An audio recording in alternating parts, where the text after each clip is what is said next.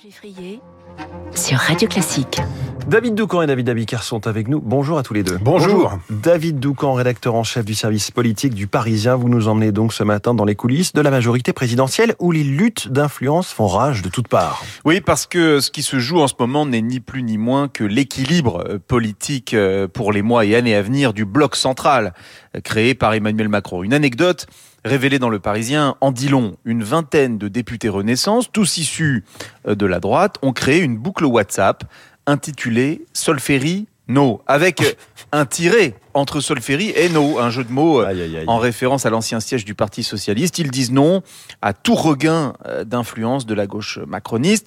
En lien avec certains ministres, ces députés mettent tout en œuvre pour que la jambe droite reste la plus forte, voire euh, gagne encore en masse musculaire. De l'autre côté, l'aile gauche s'inquiète, elle bombe le torse en fixant des lignes rouges sur le texte immigration, tout en faisant campagne pour qu'Elisabeth Borne, ancienne des cabinets ministériels socialistes, ne soit pas débarquée de Matignon pour être remplacée par un profil marqué à droite. Quand des courants s'organisent comme ça au sein d'une majorité, c'est que les tiraillements peuvent laisser place aux confrontations. Même chose avec les alliés. Horizon, Modem et Renaissance s'affrontent sur le terrain des investitures pour les sénatoriales de septembre, mais aussi dans la perspective du remaniement. Chacun veille à ce que les équilibres soient bien respectés. Le remaniement, justement, est-ce qu'il peut servir à quelque chose? Eh bien, s'il pouvait au moins consolider la majorité jusqu'aux européennes, ce serait bien. Il reste au mieux deux ans utiles avant le coup d'envoi définitif de la course de chevaux euh, présidentielle. C'est le seul enjeu pour Emmanuel Macron, faire en sorte euh, que son action ne soit pas entravée pendant le temps euh, qui lui reste.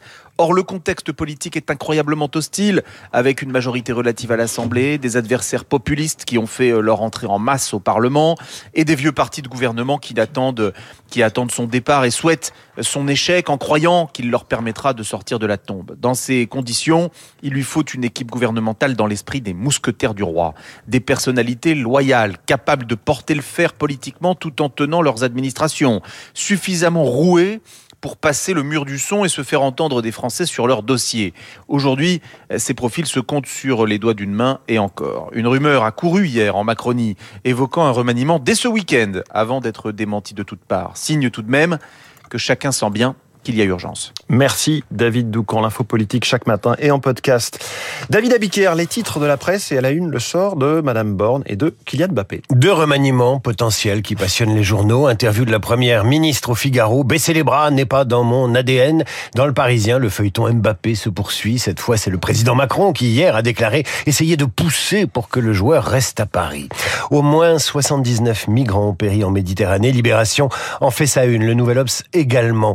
Le président du MEDEF réclame des règles claires pour l'embauche des étrangers. C'est la une de la tribune. L'hôpital en tension cet été, c'est le dossier du jour pour la Croix. L'Europe s'attaque à la toute-puissance de Google, titre les échos quand l'opinion pose le débat sur l'intelligence artificielle, réguler ou innover. Le Parisien propose euh, également un reportage avec les Français engagés aux côtés des Ukrainiens.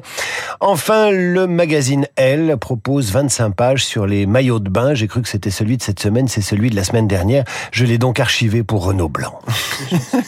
C'est gentil, je vous remercie beaucoup pour cette attention. Voilà, c'est comme ça, vous beaucoup. savez tout de, de- des casse-courriers de la rédaction de Radio Classique. Bonjour Renaud Blanc. Bonjour François, Bah là, Alors- je pense que je suis grillé pour un petit moment. Au-delà de la revue de presse et des maillots de bain, qu'y a-t-il au programme ce Alors, matin? première invitée de ce 739 heures, maître Virginie Leroy, avocate de la famille de Samuel Paty. Nous parlerons avec elle de cette commission d'enquête parlementaire actée hier par le Sénat. Une commission chargée de faire toute la lumière sur le drame de Conflans-Sainte-Honorine.